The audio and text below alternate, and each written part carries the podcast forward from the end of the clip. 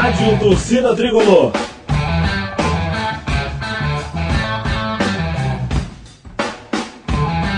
Rock Flu.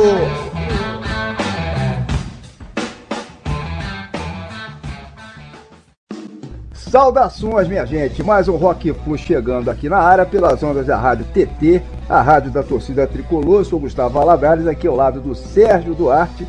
É, e hoje temos por aqui mais uma das nossas edições é, especiais, né? Dessa vez a banda homenageada é o Oasis, lá dos famosos é, irmãos brigões, né? O Liam e o Noel Gallagher. É, ela que esteve ativa entre os anos de 1991 é, e 2009, né, com milhões de, de fãs espalhados aí é, pelo mundo inteiro, fãs que por sinal sonham, né, sempre aí com possível retorno é, para que os dois façam lá finalmente as pazes, enfim, o, o, o pau quebrou é, por lá, né, parece que a coisa realmente foi feia. Oasis, que é uma banda de Manchester, né, na Inglaterra, é, e cujos integrantes sempre foram torcedores absolutamente fanáticos, justamente é, do Manchester City, né? Que é o provável adversário aí do nosso Fluminense, né, Serginho? Obviamente, caso tudo dê certo aí, caso a gente fature essa Libertadores da América, que vale classificação lá para disputar o que seria, né? É, é, ou, ou será o nosso bicampeonato mundial interclubes em dezembro na Arábia Saudita é, e diante aí dessa possibilidade é, que é real, né? Não, não tinha mesmo o melhor momento para a gente detonar aqui essa homenagem é, ao Oasis, né, cara? Com certeza, Gustavo. E olha, cara, além disso, temos aí uma belíssima surpresa hoje por aqui, que é a seguinte, né? Levando em conta, se trata de um especial do Oasis, né? Que justamente a origem da banda é a cidade de Manchester, localizada lá no noroeste da Inglaterra, e tendo ainda de lambuja, claro, como você comentou aí, né? O fato dos músicos da banda serem torcedores fanáticos, né? Do Manchester City que é o nosso futuro adversário aí na final do Mundial, né? Então nós fizemos o seguinte: convidamos para participar dessa edição com a gente um ilustre torcedor tricolor que hoje mora justamente, vejam só aí que interessante, né? Lá na cidade de Manchester. Pois é, trata-se do Fred Caldeira, um nome muitíssimo conhecido aí do jornalismo esportivo brasileiro. Ele que é natural de Ouro Preto, Minas Gerais, mudou-se ainda bem novo aqui para o Rio de Janeiro, onde cresceu, teve sua formação Fred é graduado em jornalismo pela Universidade Veiga de Almeida e hoje ele é um dos principais correspondentes brasileiros do ramo esportivo no exterior. Começou como estagiário lá atrás, em 2011, ainda no antigo canal Esporte Interativo, né? que hoje é a TNT Esporte. Passou pelas áreas de apuração de notícias, de reportagem, também no comando de algumas atrações. Chegou a ser o apresentador principal, aí, por exemplo, da primeira edição do Caderno de Esporte.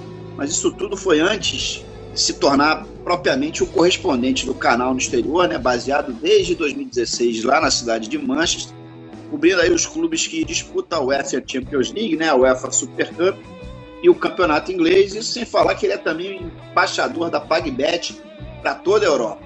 Meu caro Fred, é uma satisfação muito grande, cara, minha e do Gustavo, estarmos te recebendo aqui hoje no programa. Ainda mais considerando esse momento mágico né, que vive o nosso Fluminense, né, cara? Seja bem-vindo aqui ao Rock Flu e saudações tricolores. Boa, saudações tricolores. Serginho, Gustavo, cara, obrigado de coração pelo, pelo convite, tá? É, eu acho que é o primeiro primeiro veículo de. Não, é o segundo veículo de Fluminense, especificamente falando de Fluminense, né? Que eu, que eu, que eu participo, mas é o primeiro em muito tempo e, e, e me dá uma alegria muito grande receber esse convite, porque Cara, eu gosto, evidentemente, como todo tricolor, né? De falar bastante de Fluminense, falar bastante de futebol e como sou um apreciador da música também com rock and roll aqui com vocês, então de coração me deixa muito alegre participar e, e, e tô pronto pra gente papear sobre o que vocês quiserem. Beleza pura. O, Fred, é, bora nesse início aqui, né, cara, emendar um pouco mais em cima é, desse assunto aí que você comentou, que a gente quase não curte, né, cara? Fluminense Futebol Clube, essa semana a gente começa a decidir aí é, nosso destino né, na Libertadores da América para saber se a gente é, vai ou não vai até a finalíssima lá em novembro. Na quarta-feira agora já temos aí o primeiro confronto contra o Internacional é, de Porto Alegre no Maracanã e a decisão propriamente dita da vaga vai ficar, né? Para o segundo confronto, quarta-feira que vem é, lá no Beira Rio. E aí, cara, eu queria saber qual a sua expectativa. Acho que a radiografia que a gente tem é, agora antes do início da partida, né? É que a gente precisa abrir uma vantagem que seja razoável aí para poder viajar para lá na semana que vem com alguma tranquilidade. Quer dizer, é mais ou menos o que aconteceu na fase anterior contra o próprio Olímpia, né, cara? Pois é, cara. Assim, primeiro de tudo, já tô sem unha, como, como todo tricolor, tá, assim, tô, tô muito nervoso, muito nervoso. Eu, eu com, assim, com, com toda a consideração a quem é mais jovem, eu acho que quem passou por 2008 tá com uma, uma sensação de, de, de, de que precisamos tanto disso ainda maior do que quem não passou, né? Por mais que quem não tenha passado certamente tenha visto vídeos e tudo mais, os, os tricolores mais novos, né? Porque enfim, em 2008 eu estava no Maracanã em todos os jogos. É, não conseguia viajar na época para os jogos fora de casa, mas estive em todos dentro do Maracanã. Dessa vez só não estou no Maracanã porque tô a um Atlântico de distância, mas se tudo der certo estarei no dia 4 de novembro. E vivo esse nervosismo à distância, né, cara? Os, os jogos, a partir da, das quartas de final, eles, aqui no horário britânico, agora são disputados a uma e meia da manhã, né? Começa a bola é. rolando é. por aqui. Então, assim, é, eu preciso alterar todo o meu planejamento, mas que não é nenhum problema, porque vale, vale muito a pena, cara. Eu tô, eu tô contigo nessa, assim. Eu, eu, assim, independentemente do resultado, a não ser que tenha uma hecatombe e a gente goleie o Internacional, que eu acho muito improvável, não há nada que me deixe tranquilo pro jogo de Porto Alegre. Mas, assim, certamente conseguindo uma vantagem de dois gols daria um colchão para que o nervosismo não vire desespero muito rapidamente no segundo jogo, né? Exatamente, cara. Mas o, agora, com o que a torcida promete fazer, com o que eu vi de, da galera enfim, adiantando do que vai ser a festa e tudo mais, é, é a nossa chance de conseguir de conseguir fazer desse jogo ainda mais histórico, né? Ah, com certeza. É, uma perguntazinha só para fechar esse papo. É, chegando à final, qual a preferência do adversário? Palmeiras, Boca ou, ou tanto faz, cara? E aí? Cara, eu preferiria o Boca. Eu não sei porque algo nesse Palmeiras, na mentalidade desse Palmeiras do Abel Ferreira, me deixa me deixa um pouco mais com o pé atrás. Assim, evidentemente que qualquer um dos dois isso, vai isso. ser absolutamente difícil, né? Mas se eu pudesse escolher um, é, eu acho que tem uma chance um pouquinho maior se eu não estou enganado, do Boca sentir um pouco mais o peso do Maracanã do que o Palmeiras. Não sei, posso estar errado. É, acho que nessa altura o Boca tá um pouco enfraquecido, né, cara? Pois é, não é aquele Boca que a gente eliminou em 2008, por exemplo, né? Exatamente. Completamente diferente, né, aliás. Exato. Acho, acho que aquele foi o último grande Boca, né? Foi. Depois o Boca vem caindo aí um pouco. É por aí, né? Pelo menos em, na expressão continental, né, do Boca assustador na América do Sul, isso. É, aquele foi o último suspiro mesmo, né? Mas que suspiro, né? Aquele time, a escalação era um negócio de maluco. É, pô, com certeza absoluta. Cara. Mas e esse campeonato brasileiro, hein, Fred? Que coisa, hein, cara? O Botafogo tinha disparado na frente no primeiro turno, mas agora já começa a dar sinais que não vai conseguir manter esse pique lá em cima, enfim, já começou a tropeçar direto, né? Aquela síndrome de cavalo paraguaio. Palmeiras já se aproximou, o Bragantino também. Aliás, todo o pelotão da frente já começa a chegar junto do Botafogo, até o próprio Fluminense, né? Nesse momento está apenas 10 pontos de distância. Eu digo apenas porque já chegou a, a, a ser mais de 15. Lembrando que faltam ainda 16 rodadas né, para acabar. E aí, será que dá para a gente chegar? Será que além da Libertadores o Fusão ainda consegue brigar também pelo Penta do Brasileirão? O que, que você acha aí? Rapaz, é, difícil é, né? Assim, eu só não coloco como impossível porque eu vivi 2009. e eu lembro Exatamente. muito bem do que, do que o Fluminense é capaz de fazer é, dentro do brasileiro, em situações de adversidade, se bem que dessa vez é uma questão muito mais tranquila, né? Eu, eu prefiro ir passo a passo, tá? Eu primeiro que assim, eu não acredito que o Botafogo vá deixar essa taça escorrer entre os dedos. Eu entendo que o momento em que a gente grava esse episódio é realmente um momento problemático e se eu fosse torcedor alvinegro estaria um pouco preocupado, mas eu não estaria desesperado, assim. Eu acho que existe existe a, a inconsistência é algo que pertence aos pontos corridos, né, com exceção do Manchester City, que eu vejo de perto aqui, e de outros campeões volta e meia. Então, assim, o Botafogo está vivendo ela pela primeira vez, né? Assim, de Isso, maneira é. sequencial é. nessa campanha é pela primeira vez. O que não quer dizer que vá ser assim até o fim. Por isso que eu não acredito que o Botafogo deixe esse título escapar. Agora, é, é, é parte do papel do Fluminense brigar. Brigar, né? Isso aí. Brigar. Exatamente. Não, não, não vejo por que ficar poupando o jogador, pensando só na Libertadores. Talvez contra o Cuiabá, entre os dois jogos contra o Inter, aí é uma coisa a depender de, do que o departamento médico falar, né? Esse cara tá Isso. precisando de um descanso por conta do músculo XY, mas não é poupar por, por poupar, né? É, a gente tem uma chance, por que não tentar? Exatamente. Pontualmente ali e tal. É, e que, que exibição do Marcelo contra o Cruzeiro, né, cara? Um Nossa. absurdo ele jogando pelo meio ali. É, contra o Inter agora, quarta-feira, existe até essa expectativa do torcedor, né, de que ele possa ser aproveitado por ali, ainda mais que o Ganso é, tá voltando de contusão, né, Fred? É uma ideia, né, cara? É uma ideia, cara. É uma ideia, assim.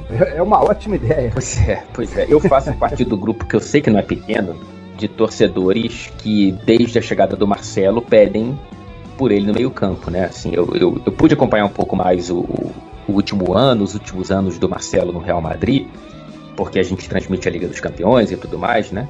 O Real Madrid pegou muitos clubes ingleses nas últimas temporadas na Champions e deu para e deu para ver porque o Marcelo foi é, saindo do time indo para o banco de reservas, porque na lateral, de fato, havia uma demanda ali acho que principalmente de ordem física, que ele não conseguiu mais cumprir depois de uma carreira absolutamente espetacular com a camisa do maior clube do mundo, né? O clube mais vencedor da história da Liga dos Campeões. Então, quando ele vai para o Fluminense, por mais que eu entenda o desnível para o brasileiro, para o brasileirão, eu pensava, cara, sei lá, assim, se a gente tiver um lateral esquerdo minimamente decente, talvez seja melhor até para o time e para o Marcelo que ele fique no meio campo, porque, cara, o Marcelo o que ele mostrou contra o Cruzeiro, é o que eu esperava ver dele há muito tempo, né? Assim, Exatamente. Foi, foi um desfile, né? Assim, foi, foi tem, tem certos momentos no futebol que eles caem num grau de desimportância porque eles não viram estatística, porque eles não viram eles não viram, sei lá, algo que define campeonato. Mas quem estava no Maracanã ou quem estava vendo o jogo ao vivo pela TV e pôde acompanhar o que o Marcelo fez contra o Cruzeiro vai lembrar disso por muito tempo. Exato. Foi muito é bonito. É um deleite, né, cara? É um deleite, né? É, é um deleite. É, é, isso. É muito bonito. Então, assim, se a gente tiver a oportunidade de, de vê-lo mais uma vez com essa função contra o Inter, seja começando no jogo ou seja no segundo tempo, eu acho que eu acho que seria algo que o torcedor colorado deveria temer. Eu penso. É. Não, a ideia é essa, né? Ele entra no segundo tempo, aterroriza os caras, né, meu irmão? Pois é, porque é ele é muito, tem muita qualidade. tem muita qualidade. Agora, eu entendo que não dá para tê-lo 90 minutos assim, né? Porque o meio-campo precisa de um pouco mais de, de, não sei, de espessura física, talvez. Exatamente, mas guerrear mesmo, né? Mas é, o Ganso também não aguenta 90 minutos, né? Bota um pedacinho cada um ali e pronto, vamos Exato. brincar. Exato. É isso. Mal não tá. pois é. Beleza. Bom, vamos aguardar aí o que, que acontece nessa próxima quarta-feira, né? Estaremos firmes e fortes lá no Maracanã a plenos pulmões aí, loucos da cabeça, né? Seja com Ganso, seja com Marcelo, quem, quem entrar, a gente tá, tá apoiando aí, expectativa realmente absurda, enfim. É, vamos ver, né? Bom, minha gente, hora de fazermos a primeira pausa, né, aqui no bate-papo, que é para dar início de vez à brincadeira, né? Aqui é esse nosso especial Oasis. Tá falado? Bora lá então, daqui a pouco a gente volta. Som na caixa.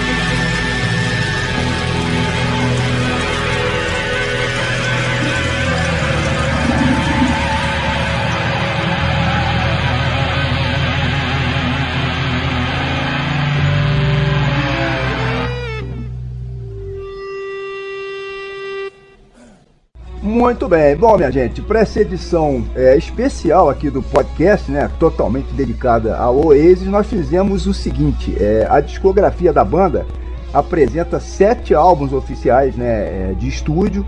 Então selecionamos uma música de cada um deles aí que irão aparecer por aqui em ordem cronológica. Além disso, teremos também algumas raridades, é, covers aí que eles gravaram e pelo menos uma faixa ao vivo, enfim, que é para a gente tentar abranger aqui é, ao máximo, né, dentro do possível aqui do nosso formato, toda a trajetória é, da banda, né? Mas então demos a partida aí com o seguinte, né? Detonamos três faixas dos três primeiros álbuns lançados pelo Oasis, ainda lá na década de 90, né? É, a, a, saber, é, abrimos com Rock and Roll Star, que faz parte do Definitely Maybe, que é de 1994. Depois tivemos Roll With It, que pertence a What's the Story Morning Glory, né? De 95 fechando com Be Here Now, né? Faixa do, do álbum homônimo, né? O Be Here Now, lançado em 1997. É, e eu te passo a bola aqui, ô Fred, para comentar o seguinte, cara. O Oasis surgiu aí é, em Manchester, né, no início da década de 90, é, num ambiente é, muito propício, né, é, num ambiente muito musical. É, e até hoje parece que é assim, né? Eu li uma matéria recente detalhando o que se movimenta de grana por aí na economia da cidade, né, com tudo que se refere é, à música, né, além do Oasis, diversas outras bandas que se tornaram grandes aí tiveram sua origem é, por aí, né, só para citar algumas, é, o, o, o, Magazine, o Happy Mondays, The Smiths, Joy Division, depois dela o, o New Order, depois o, The Stone Roses, enfim, são, são muitas casas de shows e pubs na própria cidade, sem falar também sim, em, sim, sim. em números pequenos e médios festivais que acontecem sempre na região, é, aí no entorno. É, né, cara, eu, eu, queria saber se você percebe que ainda existe essa atmosfera, é, né, você vivendo aí uhum. em Manchester, enfim, você costuma frequentar esses ambientes culturais e musicais é, aí na cidade, cara? Rapaz, assim, eu tenho a sensação de que o rock ele faz parte da memória de Manchester e do presente enquanto memória. Se, dá, se é que dá para entender. É, é, assim, não é comum você ver, é, já tem algum tempo, né? Bandas de rock surgiram, surgindo por aqui e tudo mais. Acho que se for colocar as principais até expandindo para o restante do norte inglês, pelo menos. A última foi o Arctic Monkeys, né? Assim, de, de, Isso, de trazer é. algo um pouco mais nessa e, linha. Já tem bastante tempo também, né? E já tem bastante tempo também, né? É, assim, não é muito minha, pra, minha praia, mas pelo que eu falar, o, o, o rap é algo que está crescendo nesse momento aqui na, na, na história de Manchester, mas não tem como você dissociar o que Manchester trouxe para o mundo do rock, né? Assim, é uma, é uma a explosão cultural na cidade é. nos anos 70, 80, 90, assim, um negócio de louco, né, cara? Assim, é, é uma muito, marca muito forte, né? É muito forte. E você sente é. isso na personalidade da cidade, sabe? É, uhum. uma, das, uma das coisas que me fizeram me apaixonar por Manchester foi essa personalidade que, que é um pouco, se eu fosse colocar numa banda, no Oasis. Sim. Que é um pouco arrogante, mas um arrogante fazendo piada de si mesmo e, e, e, ao mesmo tempo super talentosos. Cara, eu, eu também sou um, um, grande fã de Smiths. Aqui eu aprendi a gostar de James, de Happy Mondays, de Joy Division e New Order. Eu fui no New Order aqui, tocou perto de casa é, dois anos atrás e eu fui. Os caras estão lá, né, mais velhinhos e tudo mais, mas ainda fazendo uhum. pô, um som super bacana, cara. Assim, bonito ver os caras ao vivo e aqui na, na, na, na casa deles, né?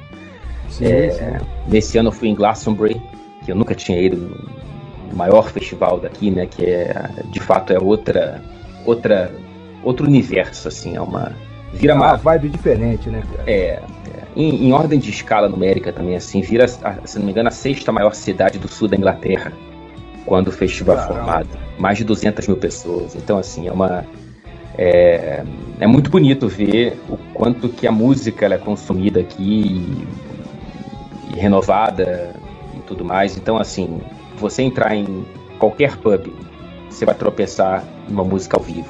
E isso, isso me agrada bastante. É, isso é super legal, né, cara? Fred, pegando aí esse gancho, cara, e a sua vida aí em, em Manchester, tanto pessoal quanto profissional? Como é que você se estruturou? Eu imagino que pelo lado profissional existe uma equipe aí também da TNT Esporte junto contigo te dando, te dando algum suporte. É isso?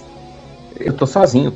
Eu tô sozinho. Caramba, pô. Pois é. Eu vim pra cá em 2000. Você faz o quê? Você faz, você faz o texto, faz a câmera, faz edita, Isso. faz tudo, é isso? Isso, assim, faço edições, Caramba. edições mais simples, né? Quando tem uma edição um pouco mais elaborada, Sim. eu envio o material daqui pro Brasil, que aí sim a gente tem uma equipe bastante é, grande, e aí o pessoal faz o, o ajuste fino ali.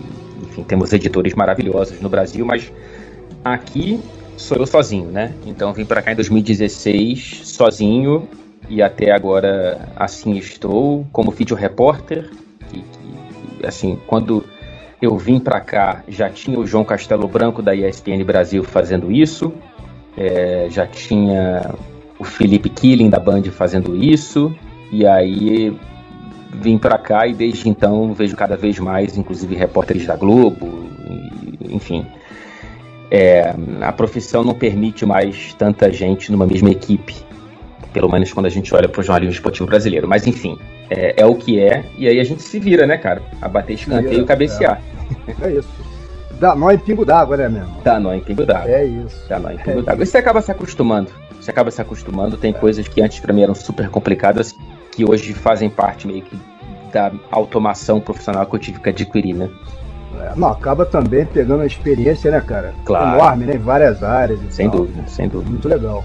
É, você faz aí, né, antes de mais nada, a cobertura da Champions, né? Também da, Uhum. da Super Cup, né? Aquela partida que é disputada entre é, os vencedores da própria Champions e da, e a, né, da Europa League, Isso. que a TNT Esporte, inclusive, transmite, né? Se-. Semana passada, aliás, tivemos datas é, Champions, enfim. Você também segue, né, de perto também, claro, os campeonatos europeus aí, os demais torneios, enfim Uhum. obviamente mais próximo aí da Premier League. É, cara, quais seriam as principais diferenças desse tipo de trabalho com os clubes, né, de fazer a cobertura mesmo, Uhum. entrevistas, etc e tal, no Brasil é, e no exterior? Aí em Manchester, por exemplo, qual dos dois é o mais complicado para se lidar, cara? O City ou o United?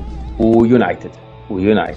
Assim, tem, tem um, um- um motivo muito claro, se você quiser entrar na lógica deles, que, que é fácil de compreender, que é o United, ele já tem torcedor em tudo quanto é canto do mundo, é um dos maiores clubes do mundo, e o City, por mais vencedor que seja nesse século e na era Pep Guardiola, ainda é um clube relativamente médio em relação ao tamanho comercial e de torcida que o Manchester United tem no mercado internacional. Tá? Eu falo aqui de América do Sul, falo de Ásia, falo de Estados Unidos. Então, o, o- o Manchester City ainda engatinha, por mais que tenha crescido de maneira exponencial nos últimos anos. Então, esse, esse quadro somado à era Alex Ferguson, né, o maior treinador da história moderna do Manchester United, que era um cara que tinha uma relação muito conflituosa com a imprensa e por isso criou uma relação do clube com a imprensa um pouco tóxico que permaneceu mesmo depois da saída e da aposentadoria dele. Somando esses dois quadros, você pega o Manchester United quando eu chego aqui até hoje, muito arredio com a imprensa, né? É claro que os resultados em campo não ajudam. Se o United tivesse talvez clicado e conquistado tudo nos últimos anos, eu imagino que essa abertura seria maior, mas não é. Enquanto o Manchester City, além de precisar mais, é um City que dentro de campo vive a melhor fase da história disparada. E a gente está falando, tá gravando esse episódio logo depois de uma temporada que termina com a tríplice coroa, né? Então, então são dois clubes que vivem momentos, muito diferentes e têm também necessidades históricas distintas. É, a gente falando aí, o, o- é, o clube vencendo, ele fica menos defensivo, né, cara? Exato. É isso. isso. é uma, isso é uma É regra isso. universal, né? É. E, bom, e pelo que a gente sabe, você antigamente torcia pro United, né? Aquele Sim. time do, do Ryan Giggs, do, do Paul Scholes, do Beckham, Sim. é, Van Nistelrooy, né, e tal. Aproveita então que você é United, cara, você já começa a secar mais ainda aí o City pra ver se eles chegam em dezembro um pouquinho mais fraquinhos pra enfrentar o Fusão lá no Mundial, né, cara? Cada entrevista que você fizer, você vai drenando a energia aí dos caras, pô. Já vai Rapaz, secando o Guardiola. pô. imagina conseguir ver de perto um Manchester City contra Fluminense, né, cara? Caramba, Seria, seria um, negócio bem legal, né? seria incrível. Além de ser algo que eu nunca imaginei que poderia rolar, né? É, do, do- do- do City campeão da Champions, que era uma coisa que nunca tinha acontecido. É. E o Fluminense, o Fluminense campeão da Libertadores, é. né? E, e, jogando bem, né? E trazendo é. uma alegria para além dos resultados, pô, seria, seria o Olimpo para minha carreira. é, não, faltam só cinco jogos, pô. É, cinco jogos, hein? Quem, quem poderia imaginar em cinco jogos de, de ser campeão mundial? Meu Deus do céu. Pois é. Cara, vamos voltar aqui um pouquinho no tempo para falar sobre a sua trajetória profissional até chegar esse momento, né, como correspondente esportivo, atuando no exterior, né? Tudo começou em 2011, né? Lá, lá se vão já 12 anos, num estágio lá no canal, que na época se chamava Esporte Imperativo, né? E hoje, já desde 2021, passou a ser o TNT Esporte. Sim. Você passou pela fase de apuração de notícias, depois teve envolvido na produção das reportagens, né? Até que chegou então a se tornar um âncora, né? Um apresentador até que de repente você deu uma guinada aí de 180 graus, um drible lá, Ronaldinho Gaúcho, né? E virou correspondente internacional atuando aí na Europa, cara. Uma pergunta: se foi um desejo seu mesmo, ou essa mudança foi uma decisão que partiu lá da, da própria TNT? Fui eu que busquei. Fui eu que busquei. Ah, legal. Eu, eu quando, quando eu vou para apresentação de programas, foi um desejo mais da emissora do que meu é, e eu entendo por quê, e eu, eu sou muito grato a esse passo que eu dei, porque foi. Eu era muito jovem, né, cara?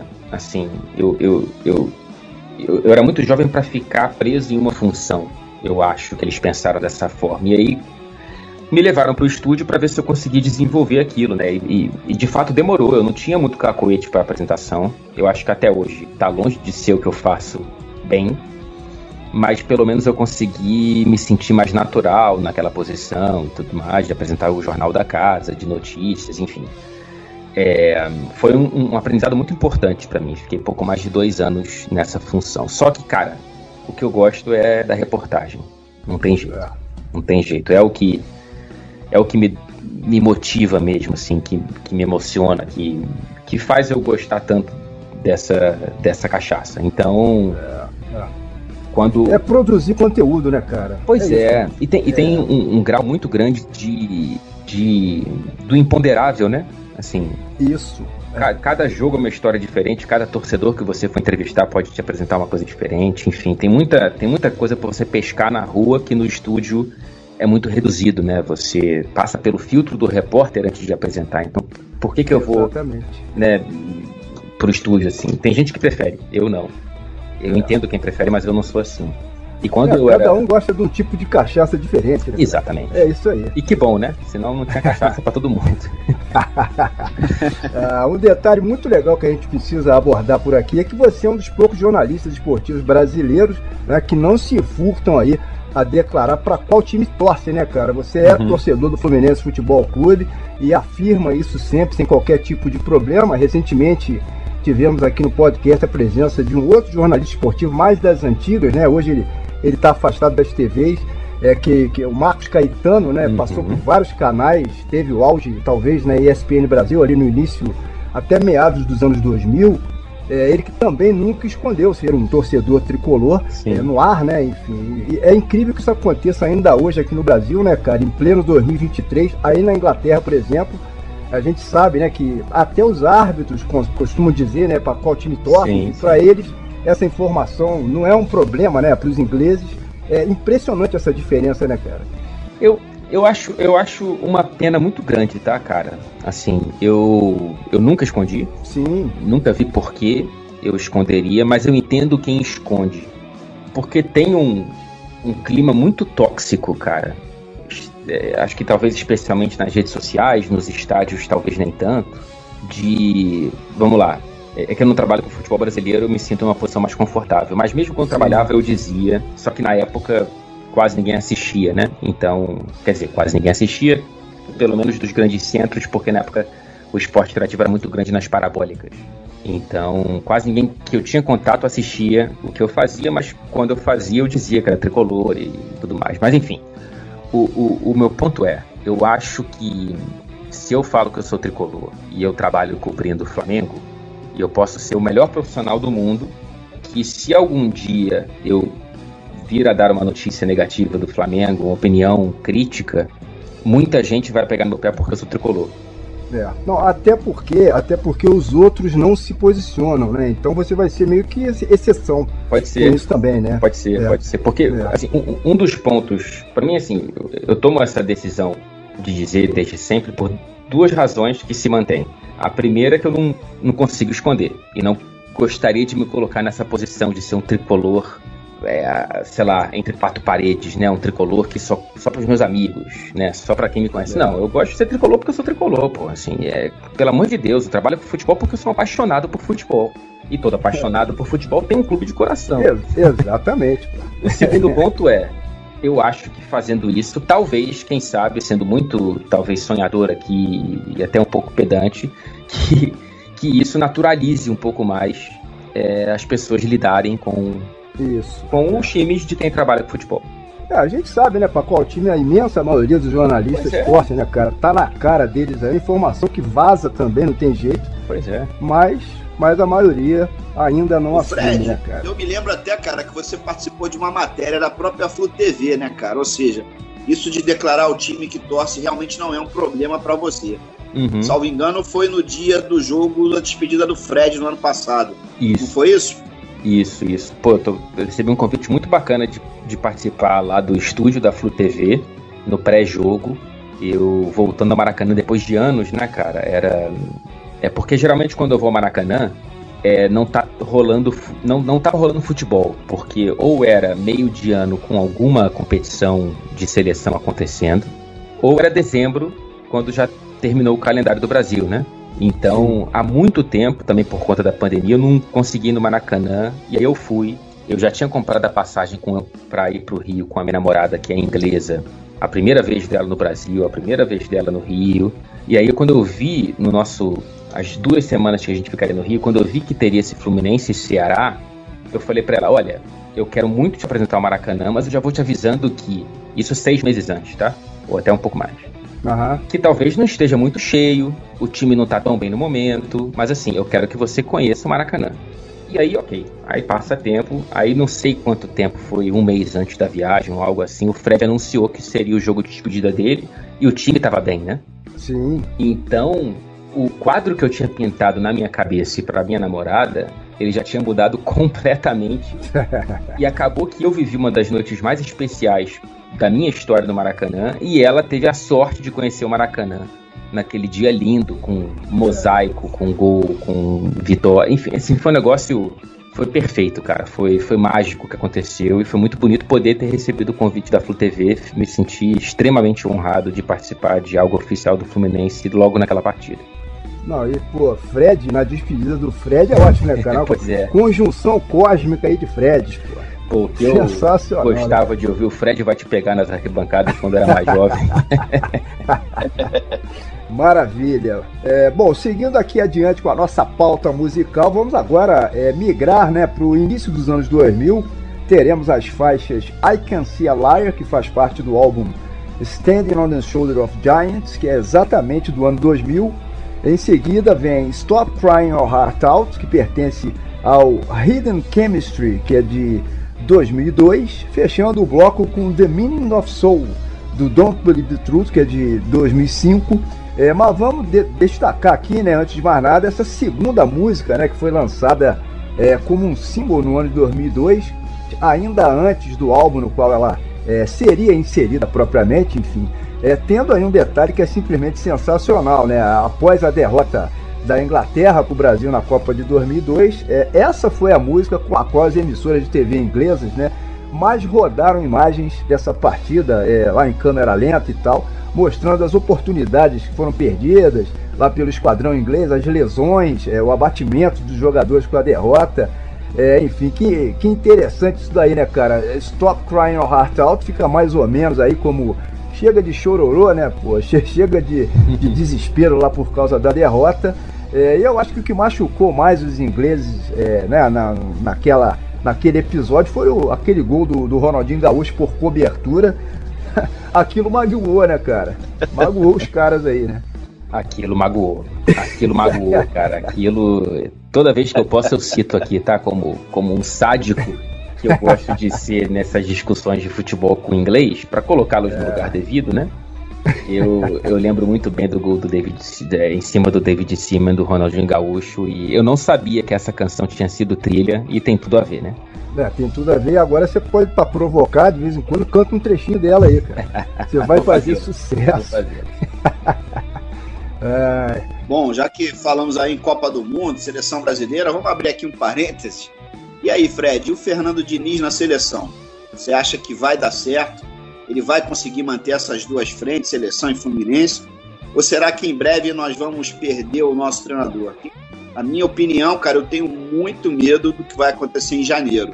Ganhando ou não ganhando Libertadores, quem sabe até o Mundial, eu tenho muito medo que em janeiro o Diniz resolva ficar só com a seleção. E aí, o que, que você acha? Ah, rapaz, eu tô achando que vai ser difícil a gente não perdê-lo, viu? Eu tô achando é. que vai ser difícil porque essa atuação bilateral aí dele, ela tem prazo, né? É, eu acho que dá certo por um tempo, mas não dá certo por muito tempo. É, você acha então que pro Bi da Libertadores ano que vem já não rola? é, pois é, eu acho que já comprei. Eu só peço mais três jogos pro Fernando Diniz. Não quero nem eu olhar quero, pro Mundial. Eu quero cinco, eu quero cinco. Ok, ok. Bota mais cinco aí. Pode Vamos ser. Ver. Diniz versus Guardiola, você vai querer perder essa? Não vou querer perder. Eu espero que ele não queira perder, né? Eu é, espero que ele não queira perder. Exatamente. É, beleza. Bom, vamos lá então chamar mais rock and roll, né? Chamar mais Oasis para rolar por aqui. Dessa vez começamos com I Can See a Liar. Depois, na sequência, vem aí a choradeira né, dos nossos fregueses ingleses na Copa de 2002, Stop Crying Your Heart Out, fechando com outra faixa que é bem legal também, The Meaning of Soul. Bora soltar esse som aí então. Vamos lá.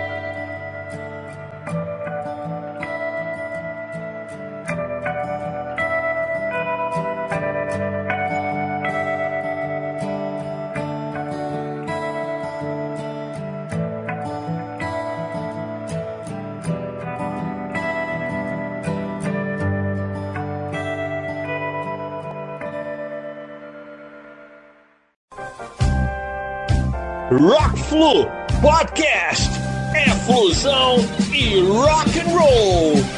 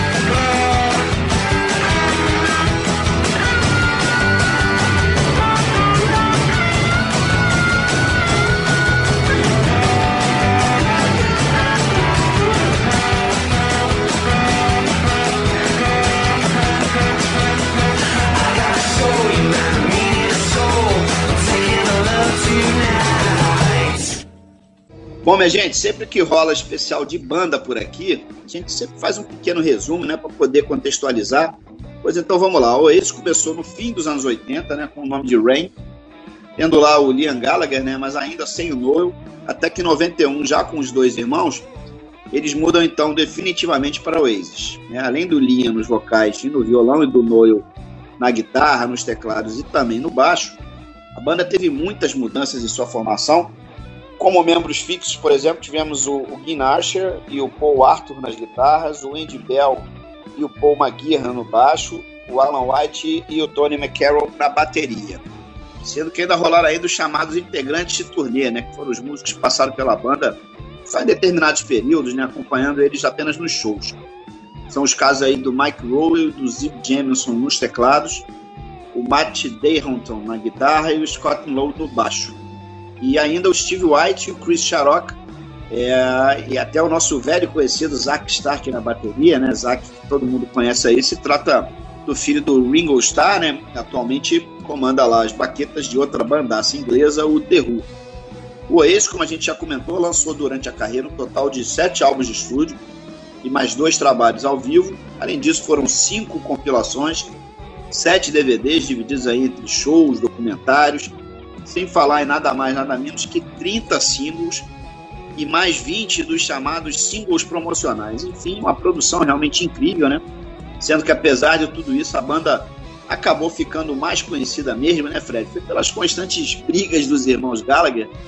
Entre eles, o pau comia direto, né? A ponto da pancadaria chegar até os famosos tabloides ingleses, né? Isso sem falar nos problemas com bebidas e com drogas, né? É, enfim, aliás, foi incrível a banda ter tantas brigas, tantas confusões, ter tido uma carreira tão duradoura, né, permanecendo ativos até 2009, ou seja, foram durante 18 anos. Isso é o que talvez tenha sido o mais impressionante de tudo, né, cara? 18 anos o tempo todo brigando, não é mole não, hein? É, é talvez seja o mais inacreditável, né, de todas as, é. as os capítulos impressionantes da carreira do Oasis é que eles tenham durado tanto tempo se bicando o tempo todo, né? É, pare... Não sei, eu tenho a impressão de que eles se alimentavam um pouco disso também, né? É, ah, a, a, dinâmica da banda é, é, parecia muito de, de se alimentar desse caos, desse, desse azedume ali entre eles. Uma curiosidade é que em uma das tantas casas que eu fui pulando, pulando de galho em galho aqui em Manchester desde que eu cheguei para esses lados, né? Uhum. Uma das casas que eu morei era relativamente próxima do bairro onde os irmãos Gallagher cresceram. E, e, é um bairro que até hoje, para os padrões ingleses, é um bairro meio meio complicado assim, um bairro um bairro um pouquinho mais perigoso do que a mais média da pesada, cidade, né? um pouco mais barra pesada, é. pois é. Mas não era só entre eles, né? Ainda brigavam com outras bandas também, né, cara? Pois o, é. O Oasis saía na pancada direto com várias outras bandas. Os tabloides atiçavam isso também, né? Não só a rivalidade Ah, deles, sim. né? Entre eles. É, principalmente lá no áudio do Britpop, né? Bandas como Blur, The Verve, o Muse, Sim. Ocean Color Cine, até um pouquinho lá o, o Travis, o Stereophonics, mais tarde a chamada segunda turma, né? É, Franz Ferdinand, Kaiser Chiefs, Libertine, sendo o alvo principal, claro, o Blur, né? É, eu aproveito esse gancho para te perguntar, cara, você curte aí a maioria dessas bandas é, de Britpop, cara, ou, ou- a tua praia é um pouco diferente? Não, eu curto bastante, cara. Eu, assim, é, eu sou meio óbvio nesse campo. A que eu mais gosto é o Oasis, mas gosto de outras também, de várias que você citou aí. Do The Verve eu gosto, do Pope, é, do Blur também, inclusive, né? Gosto dos dois rivais. O The Verve, inclusive, quando eu fui assistir, fui ver um show do Liam Gallagher, o único que eu vi ao vivo aqui no, no, no estádio de cricket é, de Old Trafford, um quarteirão é, distante do estádio de futebol do Manchester United, o Richard Ashcroft, do The Verve, ele que abriu o show. E aí, Ah, quando o Liam Gallagher foi tocar. Qual foi a canção, cara? Eu vou tentar lembrar aqui. Mas uma canção do Oasis, inclusive, o Richard entrou no palco pra pra dividir com ele e tudo mais. Enfim, tem várias bandas dessa fase aí que eu sou amarradão. É, Stone Roses, um pouco mais lá atrás, né? Que também é daqui de Sim, Manchester. Então tem, tem muita qualidade aí. E, e o Linha não quis dar um tapa nele, não, então ele tá Não quis. controlado, hein, Então, cara? então, então, super de boa. Impressionante. O, o Fred, eu lembro de ter visto uma entrevista sua, cara, lá pro podcast das duas meninas, né? A Clara Albuquerque e a Tatiana Mantovani, Uhum. que são correspondentes também, né? A Clara em Paris e a Tati em Madrid. Elas produzem juntas um podcast no YouTube chamado Atrás do Gol. E Isso. foi lá que eu vi uma vez você dizendo que sua banda preferida de todos os tempos é o Pink Floyd. Sim. É isso mesmo? E de bandas de rock em geral, mesmo de música em geral, quais seriam aí suas preferências? Então, o- o Pink Floyd ele é muito significativo pra mim, assim. Eu tenho duas tatuagens do Pink Floyd. Não tenho Pô, tantas então, tatuagens. então você assim. curte bastante mesmo. É, cara.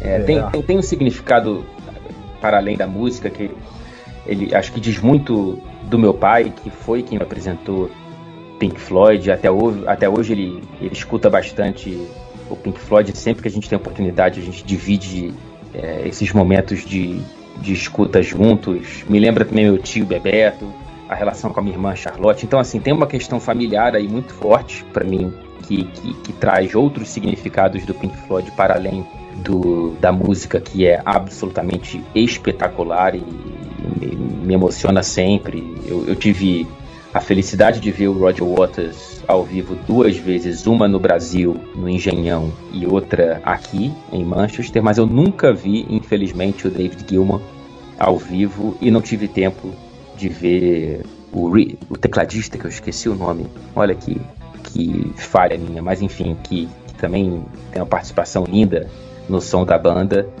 Mas, cara, de assim, rock, música em geral, eu tenho, eu tenho muita afinidade com a música brasileira também. Eu sou um grande fã de Clube da Esquina, de Milton Nascimento. São, são canções e álbuns que eu não consigo viver sem. É, gosto muito da galera da Tropicária, do Caetano, do, do Gilberto Gil. É, e olhando para rock mais em geral, para trazer para nossa praia aqui do, do podcast, é, inclusive é uma, é uma discussão que eu sempre tenho com um grande amigo meu aqui, o Bernardo, que é Led Zeppelin, né? Ele gosta muito da Led Ze- Led Zeppelin, eu gosto muito de Pink Floyd, a gente fica se bicando para determinar a melhor entre as duas, como o Arctic Monkeys e o Strokes. Eu sou muito fã de Strokes. E eu gosto Ah, eu de gosto também, cara. Eu gosto, eu gosto das duas também. É igual É. Pink Floyd e Led Zeppelin. Eu Pois tenho é. até uma preferência pelo Zeppelin, mas, pô, é tirar o chapéu pras duas, né? Pois cara? é, exatamente. Mas quando eu tô em discussão com inglês, eu gosto de, de, de fingir que eu não gosto tanto do Arctic Monkeys assim, só pra, só pra criar um. Só polêmica. criar um. é, agora você canta um trechinho daquela música ali, porque, que- né, provocar lá da Copa Exato, de 2002. exato, agora toda vez, é, filma e manda pra gente, Pode por favor.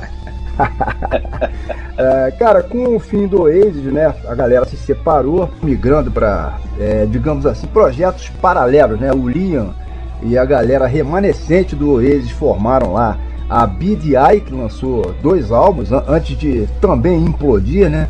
E aí em seguida ele iniciou a carreira solo, até o momento já são é, três álbuns, é, enquanto o Noel, por sua vez, fundou lá a High Flying Birds, né? Que já tem também consolidada aí uma bela carreira com quatro trabalhos lançados até o momento, quer dizer, é de alguma maneira, é, né, Fred, o, o espírito do Oasis segue aí adiante, embora, claro, né, por, por caminhos aí um pouco diferentes. É, você curte, cara, esses projetos aí pós Oasis Sim, é, ou, ou não, cara?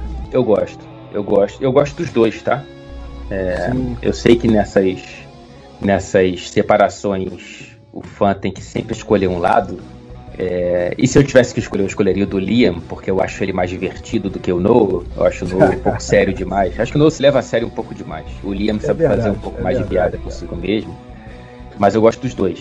Eu, inclusive, escuto com alguma frequência o que eles fizeram pós-banda, mas eu, eu não tenho nenhum problema em, em querer ser egoísta e não pensar neles e pedir, pelo amor de Deus, para que eles pelo menos façam uma turnê com o retorno do Oasis, porque seria algo absolutamente espetacular. Imagina esses caras lotando os estádios da Premier League e espero que do Brasil, e enfim, porque é turnê de lotar estádio. É turnê, Tá, seria uma turnê de, de lotar estádio. E o rock and roll tá precisando disso, né, cara? Pois tá é. sem um, um ícone aí pra puxar, né? Seria, seria sensacional realmente, cara. Fred, no início do programa, a gente comentou rapidamente que você é o embaixador da PagBet, né? um site de apostas Uhum. é, aí para o continente europeu. O que, que isso significa exatamente? E eu aproveito para comentar também sobre esses escândalos de jogadores de futebol envolvendo apostas. Isso tem acontecido muito, né? E não só no Brasil, agora mesmo na Colômbia, na Colômbia né? O campeonato nacional teve que ser interrompido Sim. é, por causa de investigações, enfim, de armação, armações, né? Com valores altos em apostas esportivas. Isso é um problema seríssimo no mundo inteiro, né, cara?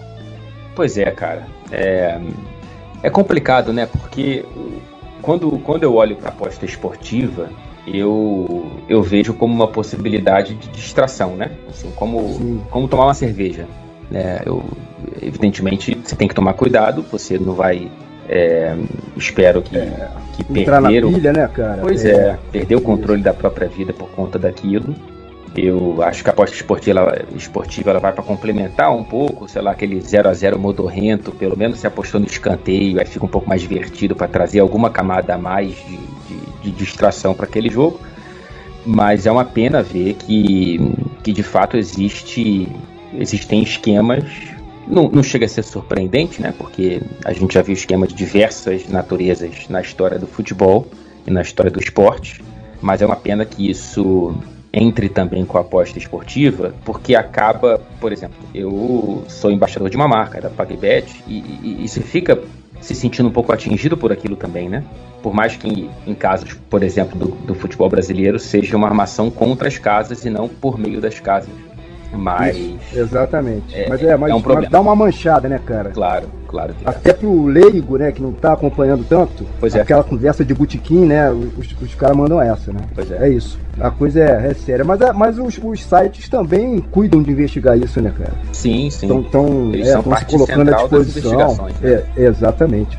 É isso. Bom, no, no próximo bloco de músicas, né, que se aproxima, é, abandonaremos provisoriamente aqui é, a cronologia de lançamento dos álbuns de estúdio do, do Oasis para apresentar uma sequência é, diferente, né, contendo material raro ao vivo, é, algumas versões aí que eles fizeram, enfim. É, vai rolar então Come On Feel the Noise, uma versão que, que o Oasis gravou de uma música é, do Slade, né? Aliás, um clássico lá é, do Slade. Essa faixa saiu como lado B, né, do single de Don't Look Back in Anger, né, que é um dos maiores hits de todos os tempos aí é, do próprio Oasis. Depois teremos Sad Song, uma pérola que saiu inicialmente apenas na edição japonesa é, do primeiro álbum deles aí, que o nosso querido Liam Gallagher declarou na época que sequer se lembrava de ter cantado ou gravado é, é, essa música. É, mais tarde ela até saiu, né, pela edição normal do álbum, né, enfim, numa, numa edição é, que foi ampliada e, e remasterizada. É, enfim, e por fim teremos mais uma cover, né? Só que essa ainda por cima ao vivo, Hey Hey My My, que se trata de uma homenagem aí ao grande Neil Young, né? Essa faixa foi pescada é, do Familiar to Millions, né? Um álbum lançado no ano 2000, trazendo um registro ao vivo é, da banda daquele mesmo ano, né? Em Londres, lá no, no estádio de Wembley. E aí eu aproveito para saber de você, cara. É, você já disse, né, que do Oasis só assistiu uma vez, né, ao Liam ao vivo. Mas, mas e do Titio Neil Young aí, cara? Tu já viu Nunca. algum show dele ou, ou ainda não?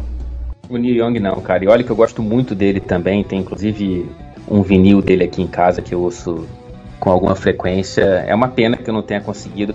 Não tive nem a oportunidade, se eu não me engano, ele não pintou por aqui enquanto aqui eu estive, né? É, volta e meia tem um show legal acontecendo em Manchester e quando eu tô vendo, eu tô cobrindo algum jogo em outro canto e, e- e raramente as agendas batem. Mas é um cara que eu gostaria de assistir.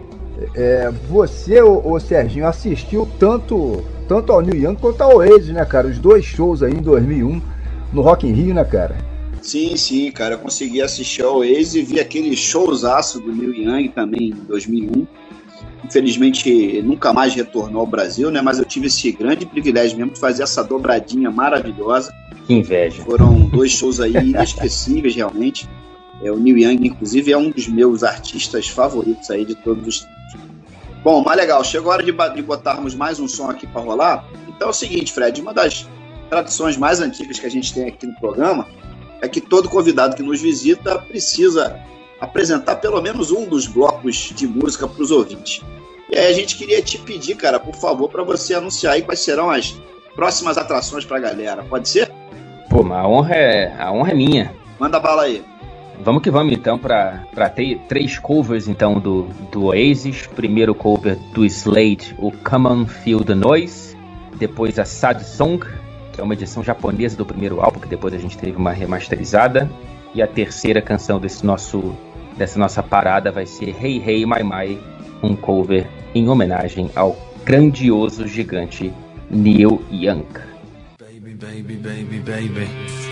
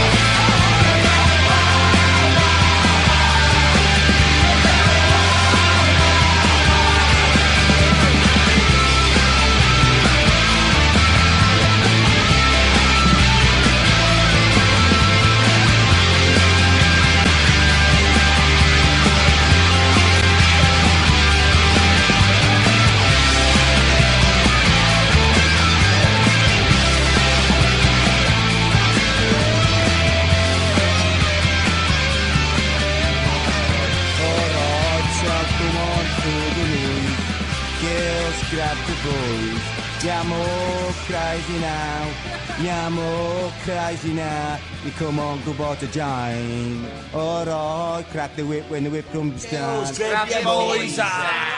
Così ci guarda. Wild, wild, wilder.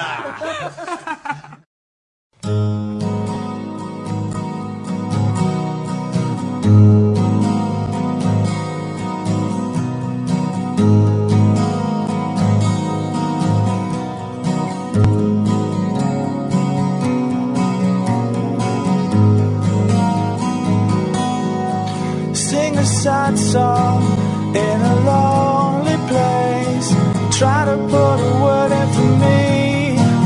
It's been so long since I found a space. You better put in two or three. We as people are just walking round. Our heads are firmly fixed in the ground. What we don't see, well, it can don't touch, we cannot feel. Where we're living in this town, the sun is coming up and it's going down, but it's all just the same at the end of the day. And we cheat and we lie. Nobody says it's wrong, so we don't ask why, cause it's all just the same at the end of the day.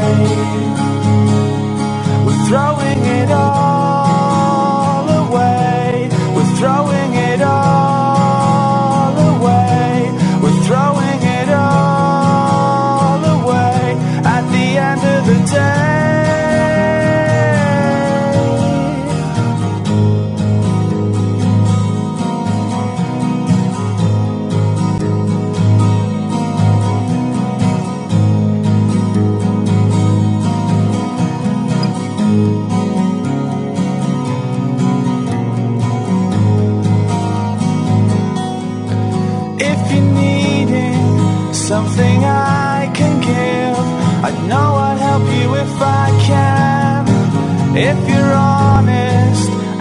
say that you did, you know that I would give you my hand. Or a sad song in a lonely place. I'll try to put a word in for you. Need a shoulder, well, if that's the case, you know there's nothing I wouldn't do. Where we're living in this town, the sun is coming up and it's going down, it's all just the same at the end of the day. When we cheat and we lie, nobody says it's wrong, so we don't ask why, cause it's all just the same at the end of the day. Don't throw it all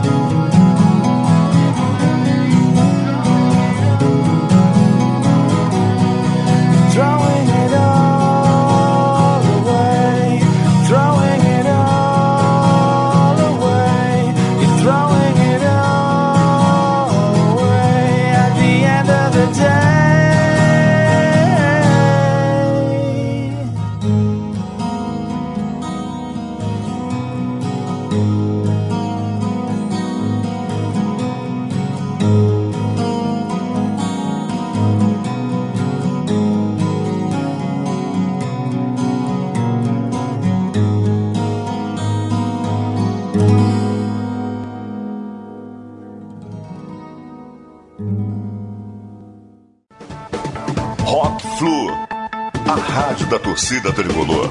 Futebol, Fluminense e rock and roll.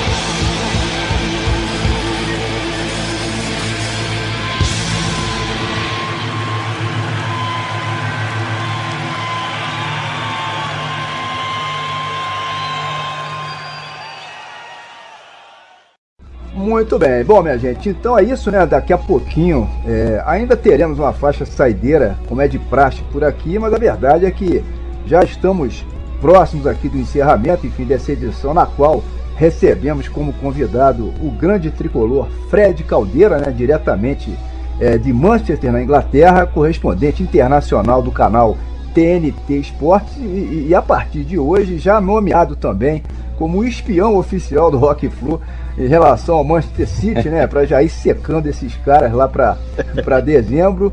É, e eu ainda me lembrei aqui de um detalhe a mais que é muito importante para a gente comentar, que é o seguinte, né? É, estamos apenas com áudio aqui, né? Ou seja, é, não temos imagem, né? Nós três aí, eu, o Serginho e o próprio Fred estamos conectados, né? Mas não estamos nos vendo.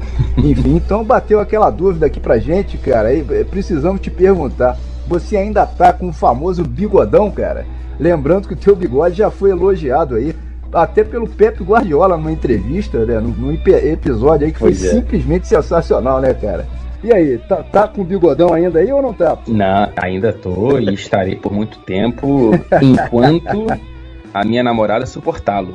Porque não tem como tirar, ainda mais depois desse episódio do Guardiola ter, ter elogiado foi, foi engraçadíssimo, cara. Jamais esperaria algo do tipo. Aí, poucas semanas depois, o, o, o Klopp, que falou que eu tava igualzinho o Pablo Escobar. Então, quando você tem o Klopp e o Guardiola é. comentando o seu bigode, é uma obrigação você não tirá-lo enquanto, enquanto puder. É, que, que sequência alucinante, hein, cara? Pois é. Pois Caramba, é, Foi uma o doideira. Ela falou que era atraente e sexy, né, o bigode? Exatamente. o Klopp é... já fez piada, né? O Klopp já me deu uma sacaneada. É, Aliás, bom. falando aí no Guardiola, cara, nós até brincamos aqui hoje um pouco, né? Botando uma pilha nessa possibilidade Fluminense e o Manchester City se enfrentarem lá no, no Mundial de Clubes na Arábia Saudita em dezembro. Mas, ô Fred, vamos lá projetando realmente uma hipotética final entre esses dois clubes que você conhece tão bem. E aí, é sonhar demais, cara, achar que o Diniz pode encarar o Guardiola? Ou você acha que teríamos alguma chance? Existiria sim alguma possibilidade para nós nesse hipotético confronto? Diz aí, a gente tem alguma chance, cara? Olha, o futebol é um esporte que já nos presenteou com numa partida em que você tinha Deco, Ronaldinho Gaúcho e outros tantos em campo, a estrela fosse Adriano Gabiru. É verdade. Então, assim, é. É, é, não acho que é sonhar demais. Eu acho que o futebol ele é um esporte que te justamente permite sonhar, diferentemente de outros esportes em que geralmente quem tem melhores jogadores vence. E é inegável que o Manchester City tem melhores jogadores do que o Fluminense é, independentemente do quanto a gente cresça nesse fim de temporada. Mas eu não acho que seja é, algo impossível, né? É, é, muito difícil, mas não é impossível. A gente viu como o Flamengo conseguiu jogar bem contra o Liverpool naquela final do Mundial de Clubes, e olha que era um Liverpool ainda muito grande, muito bom. Não é o Liverpool da temporada passada. É, infelizmente a gente não teve tantos brasileiros chegando nos últimos anos, né? Muitos caindo pela, pelas tabelas, mas o Palmeiras com o Chelsea também teve jogo. Então, eu acho que o Diniz, ainda mais sendo o Diniz e tendo esse estilo de jogo e essa filosofia, essa ideologia, é, pode gerar um jogo interessante, cara. E que assim, eu de maneira alguma eu me furtaria de, de imaginar o John Arias partindo para cima do Kyle Walker e, e conseguindo fazer uma fumaça ali dentro da área do Manchester City. Não, é, a possibilidade existe, né? A diferença técnica, obviamente, né? Existe, sim, pô, sim. Né? né? Em termos de orçamento e liga, uma série de coisas. Eu tenho meio que um mantra aí para isso, cara. É, é, o Once Caldas que habita em mim, saúda o Once Caldas que habita em você. Exatamente. Vamos para dentro deles. Exatamente. É, e no mais é torcer para os irmãos Gallagher aí terminar o ano de cabeça inchada, né, cara? Pois é. Com a derrota do City aí pro Fusão. Eu acho que eles vão terminar de ressaca pro bem ou pro mal, né? É. Mas pro nosso bem, é. que seja pro mal deles. Que seja, que seja. É, beleza, bom, como eu já adiantei aqui é, há pouco, né? Estamos chegando quase ao final dessa edição, é, desse nosso especial Oasis, uma banda é, muitíssimo relevante né, no cenário de rock and roll aí de todos os tempos, faturou dezenas de prêmios de todo tipo durante a carreira. Estima-se, por exemplo, que eles tenham vendido cerca de 70 milhões de álbuns é, mundialmente, né, o que não é um número qualquer hoje em dia. É, né, com, com, todas as mudanças no mercado da música, esse volume de vendas é até impensável, né? Provavelmente nunca mais vai acontecer. E claro que o, que o que fizemos hoje aqui foi apresentar apenas uma amostra aí do que o Oasis produziu. É, procuramos fugir também um pouquinho dos hits mais famosos, né? Para se ter uma visão diferente mesmo. É, e quem quiser conhecer mais a fundo, né? Basta procurar aí é, nas plataformas digitais a, a discografia deles tá completinha aí no, no Spotify, no Deezer é, e todos os outros aí. É, o Oasis foi fortemente influenciado pelos Beatles, né? É, por toda a cena dos anos 60, principalmente, né? Mas deixaram como legado é, exercer influência também, né? Em relação às novas gerações. São os casos aí dos Strokes, que a gente até comentou aqui hoje, do, do Jet, Arctic Monkeys, do, do próprio Coldplay, né? Que hoje arrebenta aí, enfim. É, e nesse momento aqui, próximos do encerramento, é, queremos te agradecer, ô, ô, Fred, uma vez mais, né, cara, aqui pela presença. Espero que você tenha curtido a brincadeira, tanto quanto nós dois aqui curtimos, é, mas acho que valeu, né? Pô, valeu demais, cara. Obrigado mesmo, tá? Gustavo, Serginho, assim, um prazer enorme estar aqui com vocês mais uma vez, reafirmo isso. Agora, ainda mais depois de ter passado por esse episódio, se desse, a gente papeava por horas aqui, né? Espero que a gente consiga pelo menos dar um abraço no dia 4 de novembro, é, com todo o respeito e toda humildade contra esse forte internacional, esse internacional resgatado, mas, mas que defusão e que a gente consiga estar no Maracanã na final do Libertadores. Isso, isso. Loucos da cabeça, com certeza, né, cara? Com certeza. Vamos tricolores, tá na hora. Tá na hora de ganhar essa Libertadores aí. Essa música me emociona de uma maneira. Isso é demais, né, Nossa, cara? Nossa, me arrepia Isso é sempre. É, demais. linda. Imagina o jogador, né, cara? Deve, Pô. deve ser uma loucura, né, cara? É linda, linda, linda. Linda demais. A torcida arrebentou nessa. É. É, arrebentou, arrebentou realmente. Bom, mas antes de fecharmos de vez aqui as cortinas, né, como é de praxe, sempre rola aquela faixa de saideira, né? Dessa vez a gente escolheu aí The Nature of Reality, música que faz parte do último álbum lançado pelo Oasis, do penúltimo ano né, que a banda teve na ativa, chamado Dig Out Your Soul, ou seja, o álbum é de 2008 e o Oasis deixou de existir oficialmente em 2009, né? Um trabalho que foi mais experimental, né, mais sombrio, bem menos pop, né, com uma pegada mais blues, com elementos psicodélicos, é, não havendo pelo menos até o momento qualquer indício de que algum dia eles voltarão a se reunir, né, Fred? Pois é, rapaz. A não ser, sei lá, né, se os irmãos Liam e Noel resolverem mudar de ramo, partirem aí pra lutar MMA de repente, né, cara? Acho que talvez funcione, talvez dê certo, né? Ou luta de boxe, né? que tal?